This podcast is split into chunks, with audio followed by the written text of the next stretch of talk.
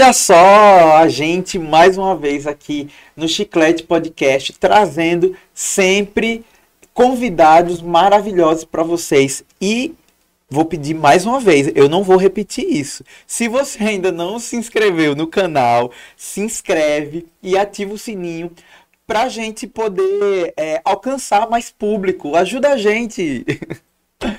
gente, é sério é muito importante que vocês que estão acompanhando a gente, eu sei que tem uma galera muito legal aqui, é, que ative o sininho e, se, e bota para se inscrever, porque o, o YouTube acaba é, avisando nas próximas postagens. Isso é muito importante para a gente. Então dá essa força, tá? Hoje eu vou receber nada mais nada menos do que um super artista plástico que está fazendo o maior sucesso e que é cria aqui do Rio de Janeiro entendeu? E, mas só que está fazendo sucesso no Brasil inteiro. Seja bem-vindo, Guilherme Kid. Muito obrigado. Obrigado, Anastácio. Boa noite, galera. Boa noite. Uma honra estar aqui. Nossa, eu que fico muito feliz de te receber. Gente, eu conheci o Guilherme pela internet e a gente começou a ter várias trocas durante a pandemia, né, sobre carreira, sobre as nossas inquietações. E quando eu pensei no chiclete de, pô, tem que levar o Guilherme lá, porque ele é super bacana. E a gente vai bater um papo super maneiro para conhecer um pouquinho mais da Nossa, sua trajetória. Né, quero Guilherme? muito, é sempre bom poder falar do meu trabalho, é sempre, porque eu tenho muita coisa para falar, né? Não só do meu trabalho, mas da minha vivência, do que eu penso, do que eu acredito, né? E é isso. Vamos que vamos. Gente, mas antes de começar, eu vou dar uma dica para vocês. Se vocês andam aqui pelo centro do Rio hum. e se vocês adoram sempre estar tá bem bem bonito, né? bem, bem ajeitado, com a barba feita, Azul. cabelo, é com o Barbeiro Online. Né? no Barbeiro Online vocês têm vários, é, vários serviços que podem deixar você daquele jeito, né? No, na, daquele jeitinho, né? No ponto de bala. Então, no centro do Rio de Janeiro, aqui na Araújo Porto Alegre. Vem conhecer Barbeiro Online, que cuida do meu visual para estar tá aqui sempre bonito para vocês, né? Pelo menos ali mais ajeitado, né, Guilherme? Você é. que, é, que é barbudo também Exatamente. sabe como é importante ter um barbeiro ali que. Com certeza, gente. é. Então, no centro do Rio, Barbeiro Online, que é parceiro do Chiclete Podcast, tá bom? Mas, Guilherme, vamos começar aqui do começo. Eita. Vamos começar do começo. Eita, 12, de onde, 12 anos atrás. De onde você vem, garoto? Eu venho de Realengo, zona oeste do Rio de Janeiro. Né? É... Vem de Realengo, da zona oeste, sou cria mesmo de lá. E moro ainda, né, no mesmo lugar e tal. E é isso, né? É isso que eu vivo falando, inclusive, no meu trabalho, né? Não só de Realengo, mas como a subúrbio no geral, né? Então eu tenho sempre, eu tenho muita ênfase para falar sobre isso. Né? É impressionante o amor que você sente pelo lugar de onde você vem, fica gritando nas suas obras, né? A gente depois a gente deixa na descrição o arroba do Instagram do Guilherme para vocês irem lá conferir, né, todo o trabalho que é ali é um portfólio, né? Sim. Então assim, depois vão lá, né, para poder seguir o Guilherme, acompanhar e ver, tipo, uma trajetória que não começou agora, né? E, e, como, como é que foi que você se encantou pela, pela pintura? Olha, começo, começo mesmo. Eu comecei a desenhar quando criança, né? Comecei a desenhar como criança. É... Gostava muito de, de criar. E sendo que bem mais velho, eu com 18 anos, eu conheci uma igreja. Uma igreja que ela rolava em Realengo na rua. Que ela tinha na época o intuito de bater de frente com o conservadorismo, né? Que existe dentro das, das igrejas e tal. Uma igreja que era na rua. É, ela acontecia na rua, era uma Nossa, não tinha jovem. Não tinha. Até tinha, ela tinha em Santa Cruz. Ah. Essa sede tinha em Santa Cruz. E ali, o que, que acontece? Tinha vários membros dessa igreja eram grafiteiros. Né? Eram grafiteiros. Nossa. Inclusive o líder, que é meu amigo e tal. Como e é que é o nome dele? Sete Soledade, é meu amigo aí, um artista incrível. Se vocês quiserem aí também seguir depois, conhecer, pô. Vou, vou dar mestre, uma sim. Com certeza. A gente trabalha junto, a gente vive trocando. Tava com ele, falando com ele agora, inclusive. Legal. É... Aí eu cheguei lá e nessa época, Realengo, o bairro, ele tava vivendo um boom de grafite muito grande. Tinha muito, muitos grafiteiros bons, assim. Era muita gente. E um deles, a galera, um deles frequentavam essa igreja. Aí eu cheguei lá no primeiro dia de reunião, tinha a galera olhando uma revista de grafite. Eu esqueci o nome da, da revista, uma, uma revista estadunidense famosa. Eu falei, ah, que maneiro, mano, e tal, que, que bagulho maneiro. E eu sempre admirei, né? Só que eu sempre achei uma parada impossível de se fazer. Eu, Caraca, essa galera é muito sinistra e tal, e é mesmo, né? Só que eu achava que era impossível de eu fazer. De eu fazer. Aí teve um dia que tava rolando uma um evento de grafite perto da minha casa. Eu fui lá para ver, só para ver, só para olhar. Aí no meio do caminho veio o meu amigo Clock, né, que é o meu amigo que de longa data que fazia grafite na época, era grafiteiro na época. Falou, cara, vamos lá em casa pegar tinta para eu pintar e tu pinta comigo também. Olha só. É. Aí eu fui lá, peguei uma tinta, tinta amarela, pintei assim, Kid, né, que já era meu apelido na época. E esse meu amigo Sete me emprestou Mas um spray. é nome artístico, né? É, nome artístico. Tá. Né? Mas já era meu apelido já. Aí foi aí que começou. Isso foi 2009, assim. Eu sempre me, me, fico meio confuso, né? Entre 2009 e 2010. Mas eu acho que foi 2009.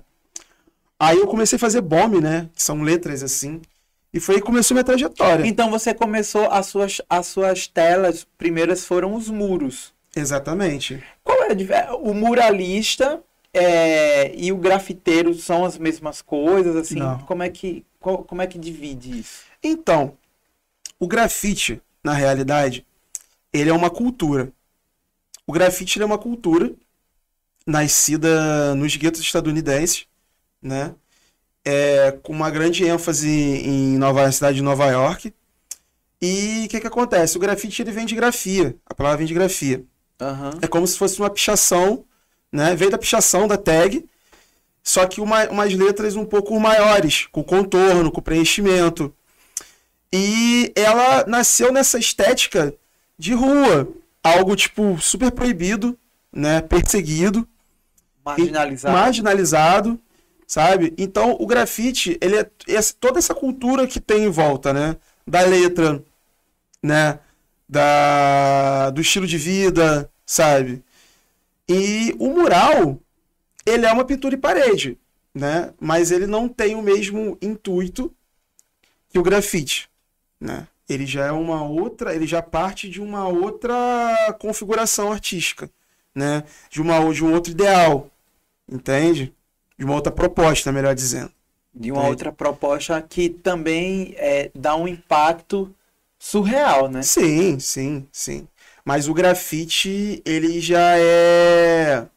Ele já tende mais por esse lado, né? Um lado... Então quer dizer que o grafite ele, ele também é, tem uma, uma identidade junto com, com a pichação, veio nasceu ali junto Sim. e tal, e aí depois pegaram caminhos diferentes, mas você, é, obviamente, eu acho que existe muito preconceito, né, com as pessoas do, do graf... é, sofrido por pessoas que não entendem Sim. muito bem o que é uma coisa que é uma outra e acaba marginalizando. Enfim, porque a gente é, tem aí nas ruas muita, é, muita dúvida né, de, é, de gangues que, que picham, que acabam com, com, com as, os muros, as pintura das belas casas, e aí o povo fica puto, e aí dá problema, e fala que é tudo vagabundo, que é, não é. sei o quê, e aí Olha. mistura com artista, mistura com, com gangue, não sei o quê. Então, como é que vocês tratam isso dentro do meio de vocês? Nossa, tanta coisa pra falar sobre isso que eu fico até, tipo, o que acontece? Grafite e pichação não tem como se separar. Mas tem gente que quer separar. Não, sim, total, assim. Mas assim, o grafite, por exemplo, é, se você for pegar, existe. Por exemplo, você vai nos Estados Unidos. O grafiteiro, ele faz tag. Os grafiteiros aqui também fazem tag. Então, tipo assim, tag é uma pichação. Só muda o nome e a estética. Aqui no Rio de Janeiro, a gente tem um tipo de pichação chamada Sharpie. São letras menores. Cara, não tem como separar. Elas são. É, é uma cultura de, de protesto. É uma cultura de afirmação periférica sabe? Então não tem como se separar, sabe? Ambos estão do mesmo lado. Não é to... E inclusive é isso que difere, entendeu? Da, do próprio mural, sabe? E assim, a questão da pichação, Você perguntou como é que a gente lidar com isso, né? É, entre vocês. É, É, olha, é respeito, sabe? Nem todo grafiteiro, né? Nem todo artista urbano, melhor dizendo, ele, ele picha. Mas existe um código de rua sobre isso, assim, pô. Tem lugar, tipo, de não atropelar pichação. Sim, sabe? era isso que eu ia De- perguntar. Tipo, tem um mural, é tipo, vai. Você pinta um mural um- lá e tal, e aí outra pessoa vem e picha Sim. e tal em cima. Isso daí é considerado uma quebra de. É, mas assim. De isso- ética, É, mas assim, dizer assim. isso também, isso também depende da cultura local. Se você vai em alguns outros países, um grafite passa por cima do outro, Nossa. entendeu? Outros países não é. Agora, você chega aqui no Rio de Janeiro, cara, é uma outra concepção, assim. A gente tem um. Por exemplo, se você faz um grafite aqui, um grafite aqui, tá aqui sua letra. A pessoa faz do lado, a pessoa tenta até respeitar o espaço de, de margem. Sim. Então você vê, são culturas diferentes, sabe? Eu não sei como é que funciona também, tipo, em outros lugares, né? Assim, em alguns outros lugares, mas assim, pelo menos aqui no Rio existe um pouco esse, esse diálogo, essa, essa cultura, né? E assim, cara, sobre pichação, mano, já que você entrou nesse assunto, eu acho que ninguém é obrigado a querer ter o muro dele, aceitar que o muro dele seja pichado, sabe? Ninguém. Mas uma coisa eu digo, cara, pichação pra mim tá muito longe de ser vandalismo. Porque eu acho uma sacanagem tremenda um país que existe um genocídio terrível contra a população negra, uma política de de quem de da onde se decide quem vive e quem morre, você considerar que pichação é vandalismo, sabe? Considerar que uma cultura preta e periférica, sabe? Seja com uma vivência urbana seja vandalismo. É, é impossível, é inadmissível, É sabe? difícil Até distinguir porque- o que é vandalismo quando estão saqueando os cofres Porra, públicos, sem dúvida, né? cara. A toda hora, quando estão. Sem dúvida. É. E, e quando eu digo cultura negra periférica, né? Cultura periférica, que é a pichação, né? É, eu quero dizer que são pessoas que o pichador, ele na verdade ele vai contra uma, um projeto de cidade estabelecida. Entendeu? Essa ideia de até porque essa ideia de cidade estabelecida, ela na prática ela não existe. Ela não existe. A cidade ela, Ela tá sempre existe. em movimento e construção. né? Exatamente, sabe? Então essa ideia tipo de cara, ah, nossa, nossa cidade é perfeita, é limpa. Pô, enquanto isso chega a polícia lá e causa um genocídio dentro de uma favela. Que cidade limpa é essa? Que cidade perfeita é essa? Entendeu? Onde as pessoas não têm direito de viver dentro do da, da sua própria comunidade, Exato. né? Dentro da sua própria. Fora regiões como a minha, que são abandonadas pelo Estado. Sabe? Subúrbio, periferia, entendeu? Muitos lugares aí que eu vejo que não tem nem água encanada. Sabe? Que cidade estabelecida é essa? Vai dizer que pichação é vandalismo, mano? Ah, mano, sinceramente. É, aí Sai não, fora. não dá, né? Não dá. Esse é um assunto que já foi tratado muito pelo jornalismo, só que eu acho que de uma forma muito muito torta, muito errada, que também constrói essa narrativa dentro da sociedade, porque quando fala da pichação, não fala da pichação com esse conceito cultural, fala da pichação através da ótica do vandalismo.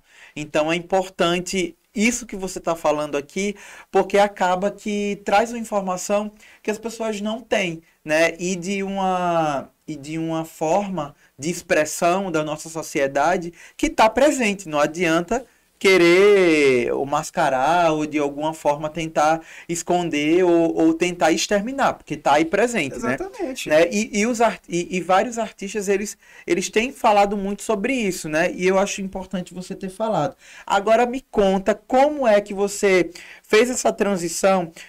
Não, não foi exatamente uma transição, mas na verdade, como é que você foi ali para as telas? Ah, sim. E como é que você teve essa ideia de fazer nessa tela tão excêntrica que, que você tem, tem excêntrica, mas linda e, e, e também ao mesmo tempo criativa, que é o papelão, né? Ah, sim.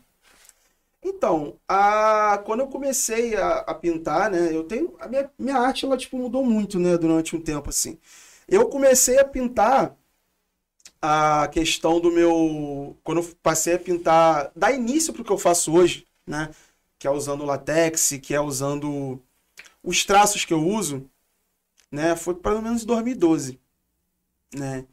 E chegou mais ou menos ali em, em dois... Tô pulando etapas, né? Porque tiveram outras. Mas eu acho que mais ou menos em 2017 eu falei, nossa, eu preciso falar mais sobre a minha cultura local. Subúrbio, sabe? Sim. Periferia. Aí que eu, né? Essa identidade que as pessoas mais conhecem minha meio que nasceu nesse ano. E antes disso eu já pintava tela, na verdade. Já pintava tela já antes de 2017. Sendo que de, pouco depois eu comecei a levar mais a sério. Né? É, e fui pintando. Fui pintando, nossa, também quero pintar Mas tela. a eu sério quero- que você fala é, é o quê? É a pintura como, Como tela. profissão? Não, pra tela, pintura em tela que eu tô falando. Tá. Pintura a tela. É, pintura como profissão mesmo é, foi em 2016. Aham. Eu falei, nossa, dá pra eu ganhar dinheiro com Vou isso aqui. seguir aqui É. e vou fazer Dá meu pra eu- planejamento. Isso, dá pra eu viver assim. Que foi quando me chamaram aqui pro mural das Olimpíadas. Sim. Aí em 2000 e... Mas em 2018, 2017 eu comecei a pintar mais, né? Talvez eu tenha errado a data, mas foi depois, depois disso aí. Aí, sendo que o papelão, eu já falei, cara, eu quando comecei a trabalhar com papelão, porque eu já queria trabalhar com um material diferente, né? Eu tava meio que cansado só de tela e muro, tela e muro, tela e muro. Aí chegou a pandemia, 2020, eu falei, pô, vou aproveitar, né, que eu tô em casa e vou ficar, vou criar. Aí que eu comecei a experimentar mais, né? Comecei a experimentar mais. É, Hoje em dia eu não faço tanto, tanto material com papelão, né? Mas tô falando, inclusive a minha exposição agora ela teve uma, uma obra com papelão. Muito legal, é muito diferente. Eu acho que é uma. Eu já falei isso pra você, eu Uhum. acho que é uma marca muito forte do seu trabalho. É, porque traz uma, uma coisa assim, tipo, é você transformar uma, uma coisa que é simples e, vamos Sim. dizer assim, barata, que seria descartável, Sim. em uma coisa totalmente é, peça de galeria, né? Totalmente. É tanto que as suas peças estão em galerias, estão Sim. em salas importantes, estão em grandes. é, igual uma que está aqui nesse. Na, na nossa recepção aqui da Tônica. é, que fica na Associação Brasileira de Imprensa, né? Tanta história já passou Nossa, por sim. aqui, tanta coisa já aconteceu aqui e uma obra sua veio parar aqui. Uma honra. Feliz demais. Então, é, é, é por isso que eu acho tão fantástico, né? Você tem conhecimento de outros artistas que fazem no papelão? Onde tem? eu não conhecia, tem, foi a primeira tem. vez, juro. Olha, tem um que eu gosto muito que é o Mulambo. Ele faz as. Ele então, nossa, eu adoro as peças dele de papelão. A obra dele de papelão. Adoro, adoro, adoro, adoro, adoro. adoro. Qual é a peça que você acha que mais é, sua, assim, que, de pintura mesmo, de, de quadro ou de um papelão, Uhum. que mais ficou popular, assim? Caramba, Que você acha que as pessoas gostam mais? que as pessoas gostam Porque, gente, ó, mais. vocês que, que, que vão no Instagram do Kid, vocês vão ver lá o Zeca Pagodinho, vocês vão ver o, o vendedor de mate, vocês vão ver a mulher que vai no supermercado com a sacola, você vai ver o passista com a porta-bandeira, vocês vão ver vários personagens do Rio que tem um, um- uma coisa é, que quando a gente fecha o olho, quem é de fora pensa no Rio é totalmente diferente do que do real e ele entrega esse real, né? Essas- esses personagens reais, né? O, o, o- a pessoa que trabalha é, com, com catador de produtos rec- recicláveis, entre outros. Qual é que você acha assim que, que mais o pessoal gosta? Olha, eu, eu lembro que uma. Pode falar quais também, que eu, É, eu sei que é sim. difícil, né? Olha, as pinturas que tiver, que eu tive esse retorno, uma que eu lembro assim, foi a Santa Resenha. A Santa Resenha. Ah, Santa Resenha. Ela, eu reproduzi aquela, a obra do, nossa, eu esqueci o nome da artista, acho que foi da, foi da 20, eu esqueci o nome, da clássica da Santa, da Santa Sim, Ceia. da Santa Ceia. É, eu reproduzi ela, só que de uma forma periférica, Sim. né? E eu coloquei, tipo, personagens do dia a dia do subúrbio, né? E eu, aquela, aquela obra também, eu tive o intuito de afirmar que Jesus é negro, sabe? Que ele foi embranquecido, né? Sim. Por, por interesses próprios, né? Que, e eu, foi uma, prova, uma forma também de eu, de eu afirmar isso, né? Teve essa. Uma obra também que teve uma repercussão foi a do Vendedor de Mate, que está exposta na Crônicas Cariocas, exposição no Museu de Arte do Rio. Que, Inclusive, um aviso para quem está aqui no Rio, né? Vai até quando? Dia 31, acaba essa semana, último final de semana agora. Depois de uma longa temporada no Museu De Arte do Rio, Mar. de Arte do Rio, é, Crônicas Cariocas foi extremamente elogiada pela crítica, muito público e Sim. tá saindo tá saindo De de, cartaz. de cartaz e quem ainda não foi ver, vai lá, porque tem muitos artistas incríveis, né? Nossa, uma aula aquilo ali. Aí pode continuar sobre as obras. Teve essa. Hum, que mais? Teve A do Zeca Pagodinho a foi do muito, Zeca, nossa, a do Zeca. cara.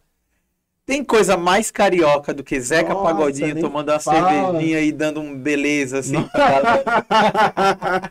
Gente, Zeca Pagodinho é, é a cara do Rio. e Você, você retratou ele de um jeito tão. Assim, quem olha, porra, Zeca Pagodinho é maneiro demais. Sim. né? A do, a do São Corme São Cadamião, Ah, sim. também, que eu, eu reproduzi de, de duas crianças periféricas, né? Das crianças negras periféricas. E que falei, pô, que eu acho que, sei lá, né? Eu acho que deu essa ideia, né? De que o São Damião é uma cultura suburbana, né? Tipo, Essa, aliás, é a referência que a gente tem, né? De dia de São Corme Damião, de dar doce, subúrbio. Eu já vivi isso já. São infância. Jorge também. São Jorge. Então eu, pô, botei duas crianças, né? Reproduzi duas, duas crianças periféricas e tal. Na, como São Corme e São Damião, né? São Corme e São Damião periféricos e tal. Você pinta É. muita criança também, né? Sim. Como é que como é que é essa sua relação com, com, com as crianças? Por que você tá, tá ali tão Sim. presente nas suas obras? Porque eu fui uma criança suburbana. Eu sou um adulto suburbano e eu fui uma criança suburbana. E eu acho que o subúrbio ele tem um pouco essa marca, né, de crianças brincando na rua. A vivência suburbana, ela é muito urbana, né? Então você vê na rua o, o tio lá, a tia lá no botequim, né, o pessoal indo lá na venda, no sacolão, e você vê as crianças soltando pipa na rua, jogando bola, entendeu? Então, existe uma diferença. Sempre em movimento, Sempre né? em movimento. E é uma questão geográfica, né? Isso é muito para questão, tipo, geográfica mesmo, do, do local, cultural, né? E a criança, né? A criança do subúrbio e tal, então ela meio que tem essa. Essa meio que essa relação, assim, né? Com a rua, né? E é um cenário que você vê constantemente, se você for nas ruas, assim. O- a, a molecada, tipo, eu retrato muito, né? Molecada jogando bola, porque eu fui esse menino que jogava bola, sabe?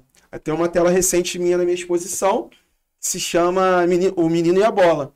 Cara, sou eu ali, é meu vizinho, é, são as milhões de crianças que existem nesse Brasil, sabe? E é, e é sobre isso, né? Tá muito presente, as crianças com a mochilinha para pegar o doce no dia de São Corme e São Damião, com Com a mãe, né? Com a mãe, supermercado. a mãe no supermercado, É, sabe? nossa, é a total menina lá andando de bicicleta. E você vai aos poucos também, é, de uma forma muito. Eu ia dizer lúdica, mas não é lúdica, é bem realista. Mostrando a realidade do subúrbio do Rio para pessoas que não conhecem, porque o Sim. turista, quando vem para cá, imagina um, um rio que não é esse que você está mostrando. Mas ao conhecer, ele também vê beleza. Né? Porque a arte ela, ela, ela possibilita isso, né?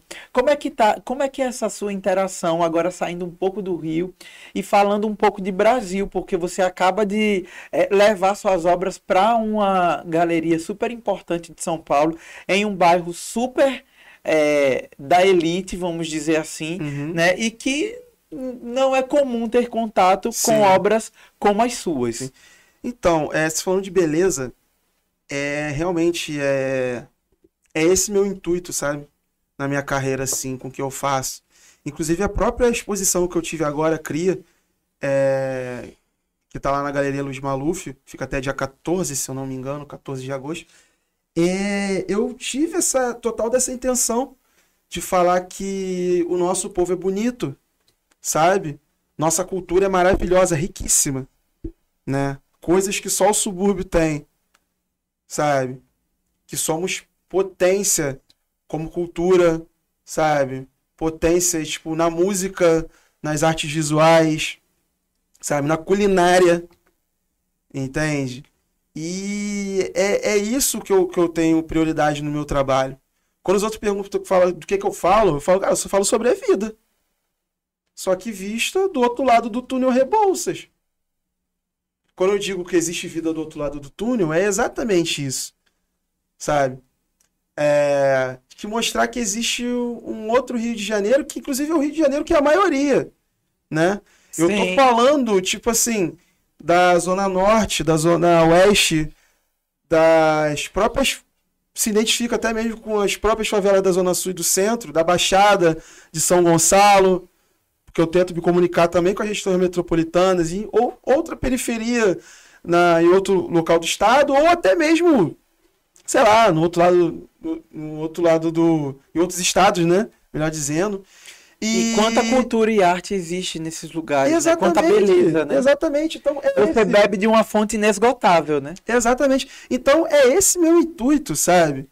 De mostrar que existe vida do outro lado do túnel, entendeu? Então, a minha própria ideia, né? É mostrar que essas pessoas são as verdadeiras protagonistas. Elas não estão no cartão postal, né? Ela, muitas vezes, não são retratadas e própria, propriamente, né, muitas das vezes quando sai aí em muitos veículos de mídia é sempre mostrando a desgraça. a desgraça, sabe, os pontos negativos, que é culpa do sistema, né? Que é culpa exatamente do sistema, o sistema que põe algumas daquelas pessoas naquelas condições, né? É... Na verdade, todas, né? Todas as pessoas que estão em condições, né, desfavoráveis é culpa do sistema, essa é a realidade. E é esse meu intuito, sabe? Tem uma e... coisa que eu acho que é um da sua carreira que ainda é bem jovem e que está bem no começo. Acredito Sim. que você vai voar muito ainda Opa, e para é. espaços que é, acredito que nem você mesmo ainda pode imaginar.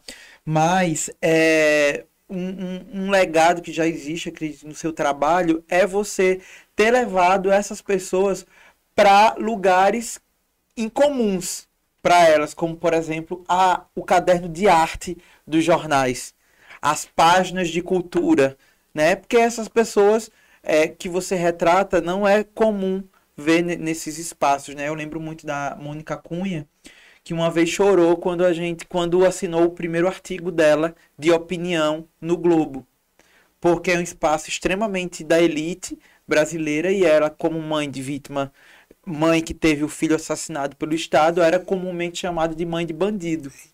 Né? Então, assim, uma mãe negra e tudo mais. E aí você também cumpre esse papel de levar essas mães negras para um outro lugar que não a página policial. Né? De levar essas mulheres, por exemplo, para a página de arte, para a TV. E falando em TV, cara, isso é, é uma coisa que é muito importante a gente falar. O que foi você no encontro, entendeu? que foi você ah, no encontro. Muito, muito, muito gratificante. Mas é assim como a minha ida, né, a minha participação no encontro, né, no telão do encontro, né, é, assim como nos outros veículos de mídia, eu acho, eu acho muito importante essa minha participação, porque isso é uma meta da minha carreira, que é o de ocupar espaço, sabe? Eu vejo, por exemplo, sou do, do subúrbio do Rio, subúrbio, mais propriamente sou da Zona Oeste que é o local do, da cidade do Rio de Janeiro que tem menos influência do centro da cidade. E com isso vem o quê? Vem o descaso, vem o descaso com com como é que se diz? Com a com os aparelhos culturais desses locais, descaso de infraestrutura, diversos tipos, né? Todo tipo de política Todo pública tipo de política é, pública. é esquecida. Esquecida. E isso aí, mano, isso aí e alguns outros bairros, né, são um piores que o outro, sabe? E eu acho, então sempre foi muito difícil a minha carreira de chegar em alguns lugares muito por isso. Porque eu não sou rico, sabe? Eu não sou de. sou pobre. Sim, já pobre, não, é, não, vem, pobre. não é filho é, de alguém que já sim. ocupou esses lugares. Tipo assim, não é um, um ambiente que você já tem aberto para poder percorrer. Sim, né? É um ambiente que você vai tem desbravado passo a passo. Exatamente. Né? E que às vezes eu falo isso porque é, quando a gente se conheceu, a gente trocou muita ideia, que a gente, nós somos muito parecidos nesse aspecto, que a gente vai aos poucos, é, tentando pular muros, quebrar muros, barreiras que é, às vezes parecem grandes demais, mas aos pouquinhos, né, com Sim. a persistência, a gente vai tentando ultrapassar. Que é justamente aquela coisa de não ser de, de uma classe que, que, que vem de uma, de uma elite cultural e tudo mais, mas que a gente também quer participar da construção da cultura do nosso país, né? Da, da dos espaços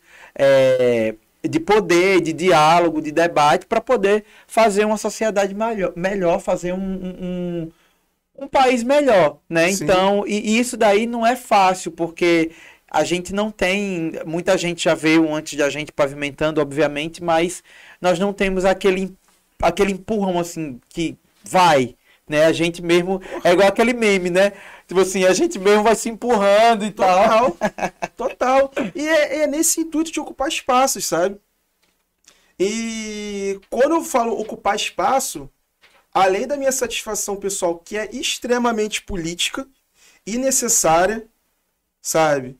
Eu, enquanto um, um, um, uma, uma pessoa na, que vem tipo de realengo, sabe?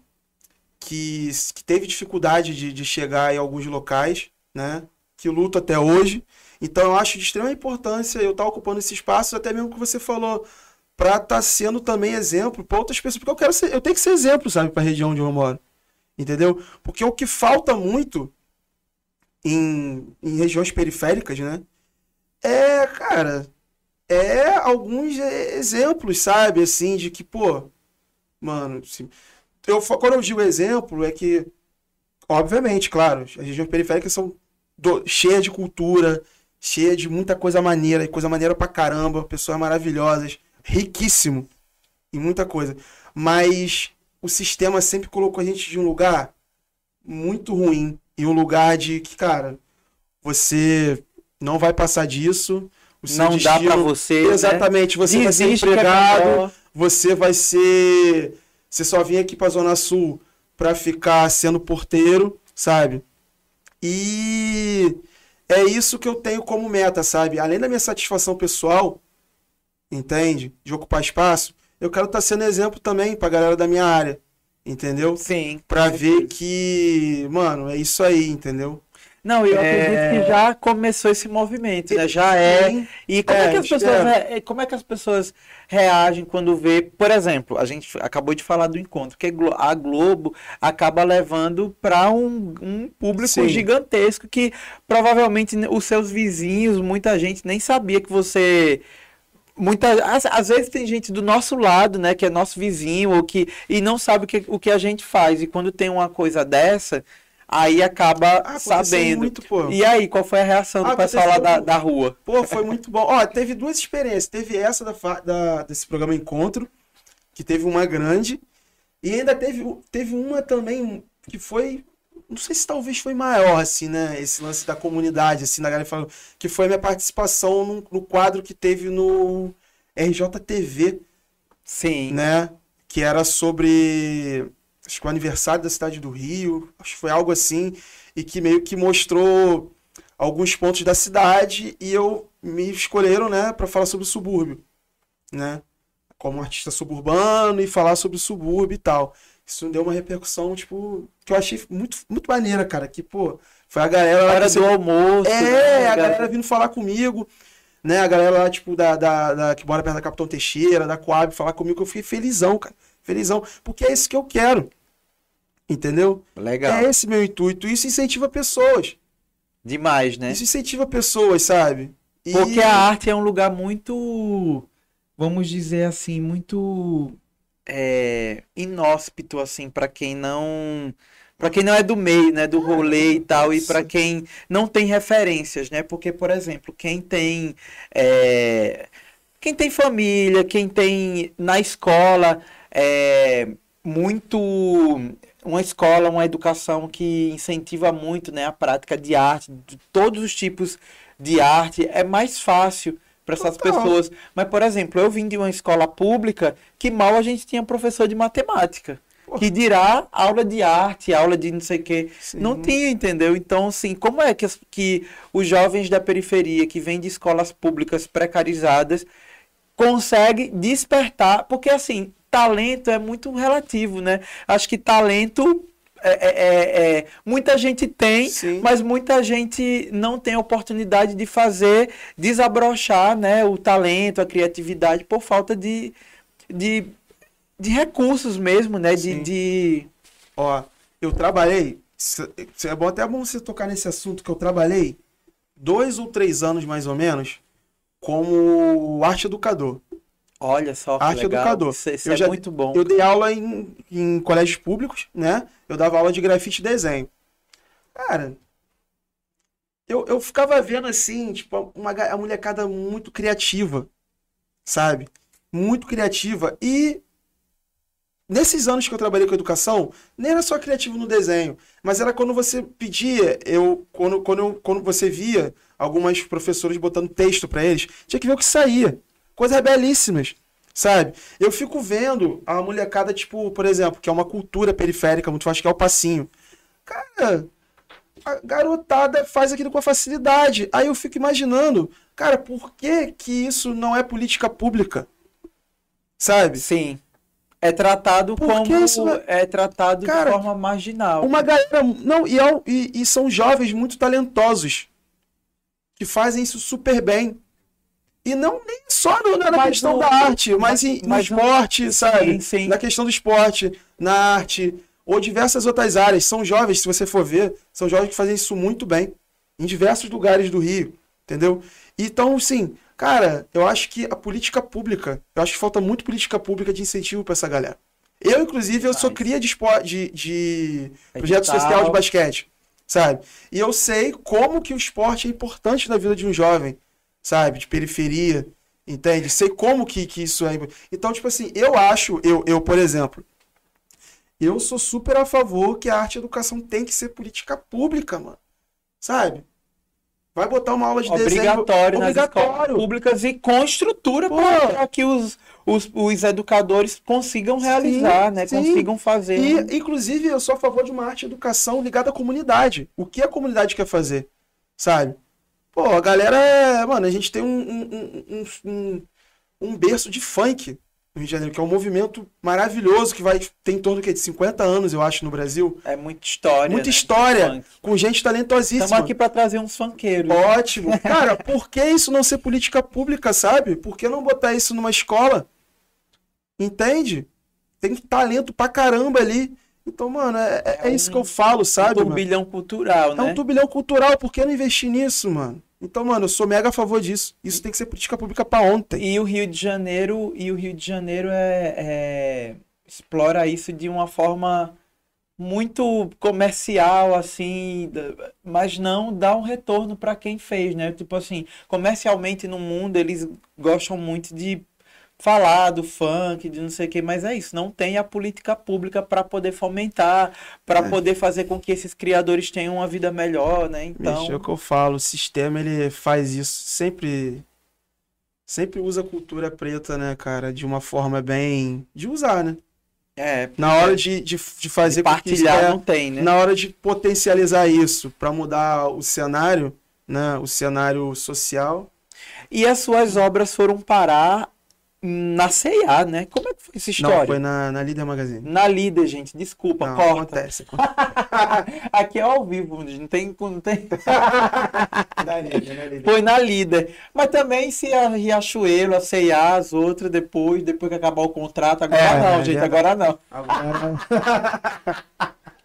Agora não, depois, depois. foi bom se tocar nesse. Mas Que como é que foi? Porque assim, a, a líder, como a C&A, como a Riachuelo e como outras lojas de departamento, elas levam, Bota aqui. é, pode, elas levam para um outro patamar, né? É uma entrega Exatamente. muito grande, assim. São muitas lojas, né? São Muita loja de muitas peças. Né? Nossa, é uma Muitas- coisa surreal.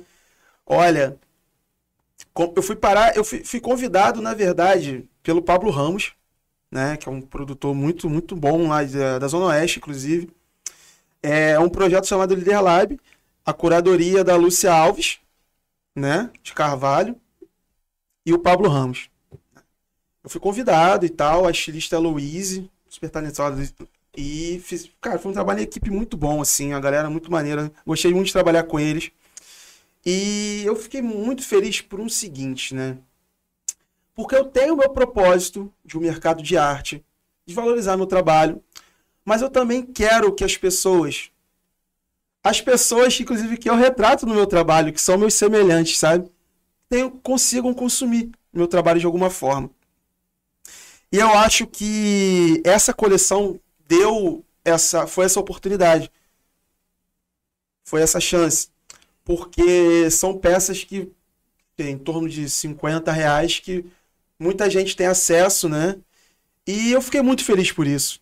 Muito feliz porque esse é meu intuito, sabe? De, de, de as pessoas né, ter acesso de alguma forma ao meu trabalho.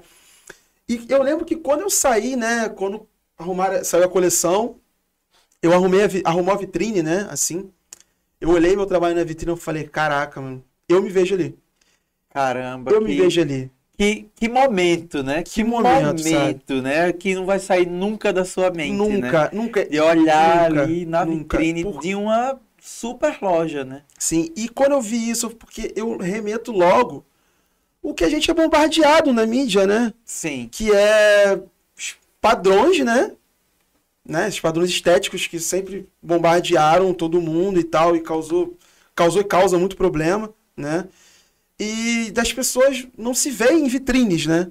Sim. E eu olhei, quando eu cheguei ali, eu olhei, tipo, pô, a minha roupa com a, com a molecada na caixa d'água, eu falei, cara, eu me vejo ali e, cara, eu espero que outras pessoas se veem. Eu acho, espero que eu tenha conseguido cumprir meu objetivo. Mas entrega. olha só, você, e... você, é, a sua arte, ela é, parece que é uma arte meio, é, assim, ela, ela, ela, ela vai para um, ela, ela eu tô tentando achar a palavra, mas é para dizer que ela, ela sai da tela e ela passeia por vários, por vários ambientes, né? Exato. né? Porque ela foi para vitrine, ela foi para o calçadão de Copacabana, é. de Copacabana, para o Réveillon, uma torre, ela foi para muro já, ela foi para para escola de samba que a gente ainda vai falar, para Marquês de Sapucaí que a gente ainda vai falar. Então, assim, tipo, é uma coisa que, que, você, que você já planejava ou que foi acontecendo isso, de, de ser um. de ocupar esses espaços, assim, inusitados? Eu já planejava, porque o meu intuito é ter uma arte múltipla, sabe? Que esteja em várias estruturas, sabe? Eu quero estar na galeria, mas eu também quero estar em outros lugares sabe? Sim. Eu quero realmente ocupar espaços, diversos espaços. Eu quero estar falar com, né? Falar com o meu povo, né? Primeiramente, assim, quero muito falar com o meu povo. Eu quero realmente estar em vários lugares, entendeu? Eu quero ser conhecido. Eu quero realmente ter que ver, né? Executar uma coisa que eu acho que o meu trabalho tem esse potencial, sabe? Assim, de conseguir entrar em vários lugares. E eu quero estar tá, tá, tá dentro disso. Sabe? Eu gosto disso, eu gosto. Eu não, eu não me sinto bem em estar, tipo, só em um local. Entendeu? Eu quero o que e for como é que foi essa chegada no carnaval? Nossa. Assim, você já, já era do carnaval, né? Você, nas suas obras, você já retratava Sim. e tal, você já pintava, na verdade. É, mas dessa forma, né? Tipo assim, com um super destaque, que na verdade é, eu não vou dizer que roubou a cena porque seria demais dentro de um dentro de um carnaval campeão que teve coisas extraordinárias, mas que teve baixo, muito destaque, muita foto e não foi uma coisa que de, foi de frente, né? Foi de foi Sim, de trás, né? Traseira Você, do carro. A traseira de um carro, eu acho que foi uma das poucas vezes que a, que a traseira de um Sim. carro ganhou tanto destaque, né? E como é que foi isso? Inclusive, a ideia do próprio carna dos carnavalistas foi isso, tipo assim, de dar importância à traseira do carro, sabe? Sim. Assim, tipo, não, a traseira do carro pode ter coisa muito, sabe? Essa ideia deles que eu achei muito bacana. O que acontece, cara? Sempre foi meu sonho trabalhar no carnaval. Eu adoro o carnaval, eu adoro escola de samba, sabe? E, nossa, foi um convite, nossa, foi, nossa, foi, eu fico até emocionado. Foi um convite do Leonardo Bora e do Gabriel Haddad, que são os carnavalistas da Grande Rio. Eles vieram com a proposta, tipo, Kid, Vamos pintar uma alegoria. Aí eu fui no barracão, né? A gente meio que decidiu, inclusive, na hora, não foi nem muito, tudo muito planejado, assim, né? E qual que eu iria. Ele me mostrou, né, os desenhos, me mostraram os desenhos. Aí eu falei, cara, eu acho que eu me encaixo. A gente chegou em um acordo que a gente se encaixava melhor na alegoria. Acho que é alegoria 4, se eu não me engano, que se chama, se eu não me engano, é Folia Chuzica, o nome da alegoria. Que era uma alegoria que falava sobre a, o carnaval, né? A relação de Exu com o carnaval. Aí a ideia de início era, como de início assim, era fazer a frase Exus essa Sapucaí é vossa, fazendo uma menção ao Joãozinho 30, no desfile Ratos e Urubus da Mangueira, de, já, da Beija-Flor, desculpa, de 1989, né? E deu fazer um desenho do lado dessa frase, né? Tudo no meu estilo. Aí a gente ficou, falei, cara, o que, que eu vou fazer e tal? Eu falei, pô, vou fazer um gari, que é, remete já à fantasia que o Joãozinho 30 usou no desfile em 89. Mas eu cheguei em casa e falei, nossa, sabe, eu vou fazer o Joãozinho 30, no meu estilo. Cara, foi uma coisa, isso nunca aconteceu na minha vida. Eu fiz o esboço do desenho, inclusive eu fiz muito rápido. Isso em casa de noite, eu chorava fazendo o esboço. Caramba. Isso nunca aconteceu na minha vida. Porque eu sou muito fã do Joãozinho 30. Assim, sou muito fã de carnaval. E eu já revi aquela cena, né? Do desfile Ratos e Urubus, que é mega histórica, de 89. Dele entrando na avenida, com um banho de. Com, com o pessoal, tipo, jogando água. Eu já revi aquela cena várias vezes. Eu sou muito fã daquele momento todo, muito fã daquele enredo, daquele desfile. Eu falei, caraca, e eu. Meu Deus, aí. Fui lá, executei. Foi um trabalho de quatro dias no barracão. Muita emoção, né? Quatro dias no barracão. É uma experiência única. Cara, o barracão de escola de samba, ela tem uma experiência única. Eu já tive, já pintei, já tive em galeria, expus em museu, já pintei na rua, já pintei em eventos, diversos lugares diferentes. Mas o barracão de escola de samba é uma experiência. Tem uma peculiaridade. Tão... Exato. E Na, quais são? Nada foi parecido assim com o que eu, que eu, que eu já trabalhei. Quais são? É. Porque o ritmo de barracão é o ritmo que que só o barracão tem. Tipo, uma engenharia toda própria é, também. Total, cara. Assim, tipo, a própria logística, assim, tipo, você tá pintando aqui o seu mural, como tava fazendo. Pô, embaixo tinha o pessoal soldando. Atrás de mim tinha o pessoal colocando escultura. Sabe? Então, tipo, a, locomo a locomoção é diferente. Entende? O trabalho é um trabalho também conjunto de forma diferente. Sabe? Entendeu? E assim, é um ritmo totalmente diferente, então, tipo assim, é uma experiência muito única. Aliás, toda experiência, ela é única, assim, né? Essa é a realidade. Mas o Barracão não teve nada Surreal. parecido, assim, que eu trabalhei, sabe? Aí eu lembro que depois que eu terminei, foi quatro dias e tal, o último dia de pintura eu fiquei, nossa, fiquei, tipo, de, de manhã até de noite terminando. Meu amigo ajudou sete, inclusive. Solidariedade me ajudou a pintar o último dia. O Skral me ajudou a pintar no outro. Eu tive essa, esses dois essas duas pessoas me ajudando. A ajuda da, é. dos companheiros que sempre estão ali. Né? Exato. Aí. Só sei que no último dia, quando eu subi assim, eu olhei. Nossa, eu olhei meu trabalho e falei, caraca, que emoção.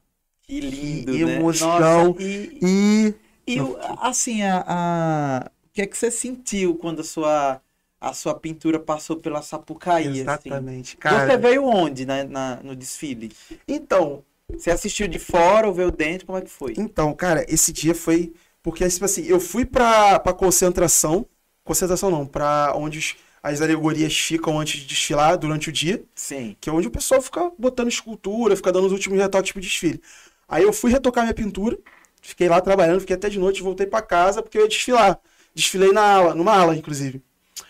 Aí. E eu cheio de preocupação, mas caraca, como é que vai ser? Eu nervoso caraca, se tem que alguma coisa é, se tem alguma coisa errada e tal.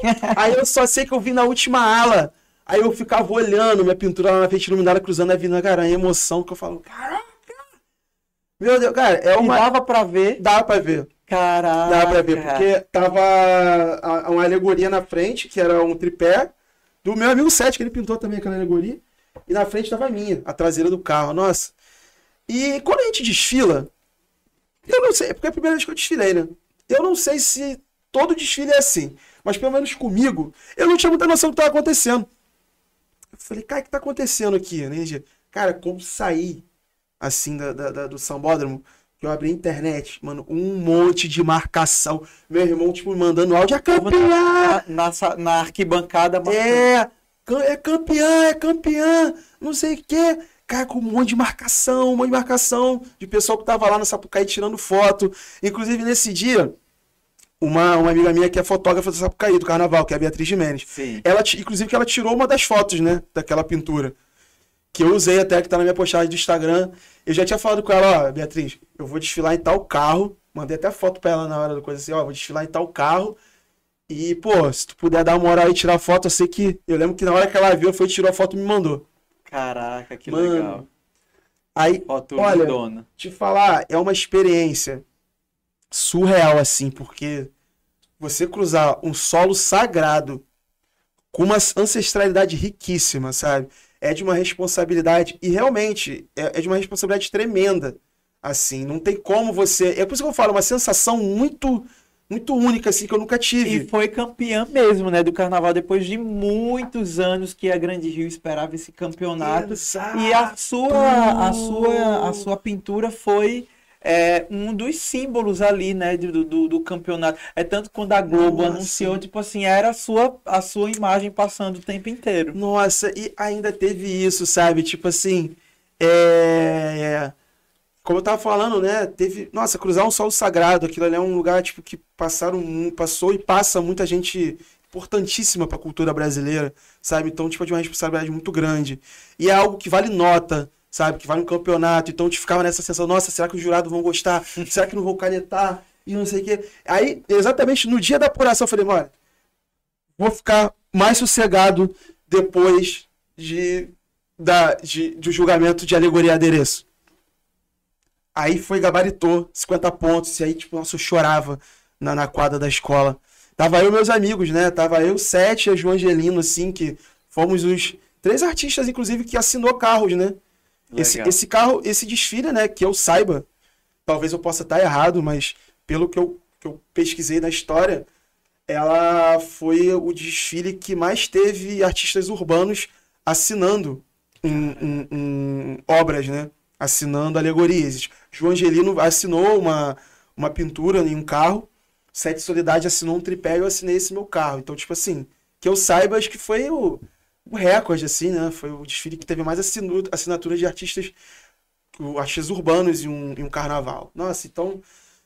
Então só daí já, tipo, já fico, caraca, sabe? Que, que privilégio participar disso, assim. Uma parte da história. E. Nossa, aí rolou esse lance do, do campeonato. Que eu falei, cara, já pensou, a escola ganha e eu fazendo parte disso, sabe? Nossa, Tão escola esperado o campeonato Nossa que já Senhora. bateu na porta várias Nossa, vezes, né? fala. E nossa, eu quase infartei na hora do- da apuração. Nossa, eu ficava vermelho. Meu Deus do céu, ficava nervo. Meu Deus, cara. Só sei que aquele dia eu bebi pra. Gastei a onda, voltei pra casa com a faixa de campeão. Meu Deus do céu, cara. E a sua Nossa. relação com a Grande Rio não, tem como não é, ter sido de proximidade muito grande e parece que se consolidou, né? Sim. Porque agora você vem de novo é, com uma obra dentro do próximo carnaval, né? Assim, pelo menos na apresentação. Sim, é. Eu é, tô compondo, né? Inclusive a, a- uma arte minha no, no cartaz da- do próximo enredo, que é uma obra do, do Toyin Gonzaga, né? Uma, nossa, uma arte lindíssima dele, né? Que é o cartaz e tem junto uma arte minha no meio e tal, que com- compõe a obra dele. Que, nossa, fiquei muito feliz, assim. Nossa, porque é a primeira vez que eu participo de um cartaz na escola de samba, né? Caraca, foi, nossa. É por isso que eu falo, cara, a Grande Rio, a Grande Rio, ela me abraçou, sabe? Uma coisa me abraçou, sabe? E eu abracei essa escola porque faz, pô, faz parte da minha vida, assim. E eu sou muito grato, sabe? E toda vez, toda oportunidade, já falei, toda oportunidade que eu tiver, eu falar, obrigado, Leonardo Bora e Gabriel Haddad, sabe? Porque participou, eles fizeram parte, né, dessa oportunidade nos momentos mais mais marcantes assim na minha vida, assim, sabe? Eu sou, nossa, muito grato a eles assim, muito grato à escola, entende? Estou muito feliz assim, tá, estar participando, de estar mais próximo. Muito e, feliz. E foi uma coisa que é, você já queria, você, eu sei que você gosta de carnaval, né? Mas você já imaginou ter, você, tipo assim, é uma coisa que você buscou ou aconteceu? Como é que foi essa, essa, essa chegada? Como é que foi que surgiu essa, esse convite e tal? Como é que foi que... Na verdade, eu, eu busquei porque eu sempre quis muito participar do carnaval. Eu adoro carnaval. Minha, eu sempre. É uma coisa que eu faço muito, assim, né? Que é, tipo, é parar e ficar vendo desfiles, assim, né? Desfiles, inclusive, foram referências para muitas obras minhas. Sabe? É, O meu trabalho, inclusive, né? O meu trabalho, ele fala muito sobre carnaval. Porque o carnaval, as escolas de samba, elas fazem parte da história do subúrbio. Elas fazem parte da configuração do subúrbio. Né? Eu mesmo sou de um bairro, né? Eu, como torcedor da mocidade, eu sou de um bairro que é mocidade, que é Realengo, né? né? Realengo. Então, eu cresci com esse lance de mocidade, né? Com o meu vizinho que era da velha guarda, com minha vizinha no desfilar. Então, amigo meu da bateria. Então, tipo assim, é uma proximidade que a gente tem. Muito forte, Muito né? Uma forte. identidade de lá. uma forte. Então, assim, eu sempre gostei muito de carnaval. Né? Aí esse convite vieram dos carnavalescos, meus amigos, né? Que eu sou muito fã. Uma honra viver na mesma época que esses caras, que é o Leonardo Bora e o Gabriel Haddad, sabe?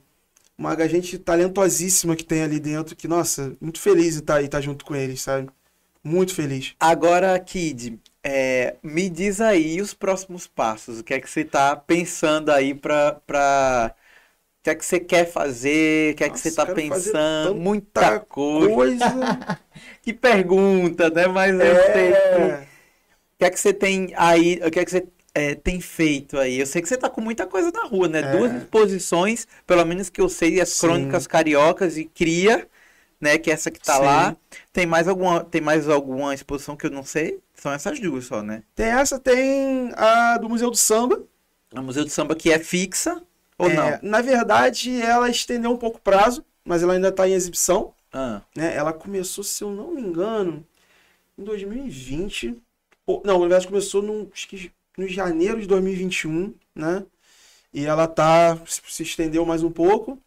Tô com uma, tô com duas obras lá no Museu do Samba. Tô com a uma obra no Crônicas Carioca no Museu do Arte do Rio e tô com uma exposição de visual que é a minha primeira, inclusive, né? Que é na Galeria Luiz Maluf, né? Lá em São Paulo. É, tô com essas exposições e eu tô trabalhando, né? Esse mês, inclusive, é um mês de, que eu tô trabalhando em mural, legal. trabalhando em mural em alguns projetos, né? Tô com a minha coleção na Líder Magazine. É isso aí, gente. Líder, não se esqueçam. Tenho pintado. E, e me diz uma coisa, Guilherme, como é esse teu processo criativo, assim? Porque a gente sabe que às vezes a gente se angustia, né? Uhum. Pra poder fazer coisa nova. Lá, vai, lá tô eu aqui perguntando, ah, o que é que tem de novo, coisa nova. Então, assim, acho que também existe um pouco de cobrança, de porque. Às vezes, às vezes nem tanto dos outros, mas da gente mesmo. Sim. Como é que você lida com isso, com essa questão é, é, de cobrança é, sua em relação a você? Mano, é o que eu falo. Eu tento não fazer nada, mas eu não consigo. Eu flerto um pouco com a vagabundagem, mas eu não consigo. Sério, eu termino um projeto no pintura, eu fico três dias sem pintar, eu fico de saco cheio. Você tenta se dar uma folga, mas É, não, eu dou folga, Sim. me dou uma folga, porque eu acho que às vezes eu preciso, sim, mas, né? Mas eu não consigo, ter que pintar. Entende? Então, tipo assim, eu, eu, eu, eu gosto muito de produzir, cara. Eu me sinto muito bem produzindo, é coisa que eu gosto de fazer na vida. é eu gosto- você ama, né? É. Então você faz ali. E eu gosto muito de pintar, sabe? E quando eu não tenho ideia, sabe? Eu vou pra rua, vou andar na rua. Aí olhar- aparece, né? Inesgo... É. isso que a gente tava É. falando, é inesgotável. Você bebe de uma fonte inesgotável. Exato, né? vou andar na rua, pego meu fone, vou ouvir música. Música me dá muita inspiração, samba. Eu adoro samba, cara. Nossa, eu amo samba de uma forma, nossa, imensa. Samba me dá muita ideia. Aí eu, e é assim que eu produzo. Sabe? Aí eu vou lá, abro a internet, dou uma olhada nas coisas, nas referências. E é isso, sabe? Mas eu, eu, eu não consigo ficar muito tempo sem produzir, não. Eu fico três dias, dois dias, já fico, caraca. Sabe? Já, já fica querendo, querendo É. inventar coisas, né? Sim. Agora, eu lembrei de uma coisa que a gente já tá se encaminhando pro final que eu não posso deixar de falar. É, nos- na Crônicas Carioca, quem faz a curadoria é o Simas, né? É. Luiz Antônio Simas com É, Luiz Antônio Simas, Amanda Bonan, Marcelo Campos e Conceição de Evaristo. Pô, me perdoe se estou esquecendo de alguém, mas E quem foi que É. convidou você? Foi um deles? Como é Quem que me foi? convidou foi a Tainá Trindade, né? Que se eu não me engano é assistente curatorial. Inclusive, pessoa.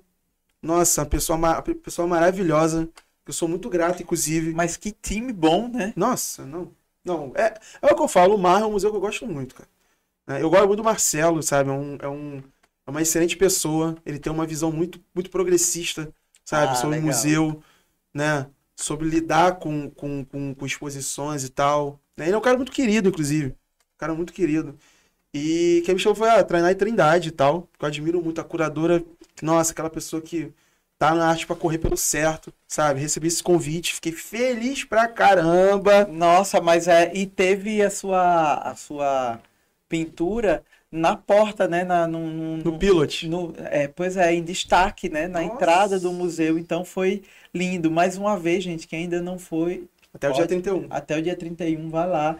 Mas, Guilherme, eu adorei receber você aqui no Nossa. Chiclete. Foi é, muito inspirador. Acredito que muita gente é, vai aí assistir, vai comentar Ah, e é. vai, é, com certeza, se inspirar com a sua história, Ah, né? Com a sua trajetória que está só no começo, mas que já fez muita coisa, né? Então a gente, como eu já falei, a gente vai deixar o arroba do, do, do Kid aqui na descrição desse vídeo para vocês conhecerem, para quem ainda não conhece, conhecer lá no Instagram, que aí tem várias obras, né, Guilherme? Mas Pode Ah. falar aí, é, dar um, um, um tchau para nossa, para galera que está nos assistindo Pô. até aqui, né? Você sabe que é a, a- quem está assistindo até aqui é porque É. nossa, Pô, mano, eu queria te agradecer. Queria agradecer a produção aí, pô. Obrigado por tudo aí. Queria agradecer aí a toda a galera aí que vai, vai vir nos assistir e tal. E, pô, quem quiser acompanhar meu trabalho, sabe? É arroba Guilherme Underline Kid. Tô lá. Quiser também me chamar por direct, trocar ideia, conhecer mais sobre o meu trabalho. Tô lá disponível também. Eu tamo junto demais, cara. Pô, muito obrigado junto, por ter eu que vindo. agradeço. Muito mesmo, entendeu? Nesse projeto que tá só começando, né? E que você foi tão simpático em atender o nosso pedido, Pô. nosso, nosso chamado. E que você tenha uma, uma caminhada e uma trajetória fantástica, que eu, eu desde sempre, eu sempre falei isso pra você, que não tenho dúvida disso. E, gente, para vocês ficarem até aqui, não deixe de se inscrever no nosso canal e ativar o sininho. Deixa um comentário simpático lá pro, pro Guilherme Kid, manda um beijo para ele também, tá? Então, é, muito obrigado, até mais e tchau, tchau. Mas não, vou falar, eu eu olha só. Eu- olha, eu se vocês ficaram até aqui, então vocês têm que se inscrever no, no canal e, e ativar o sino, gente. Porque senão vocês não vão ver o próximo episódio. Então é isso. Até mais. Valeu! Até mais. Tchau, tchau. Valeu. Gente, eu tô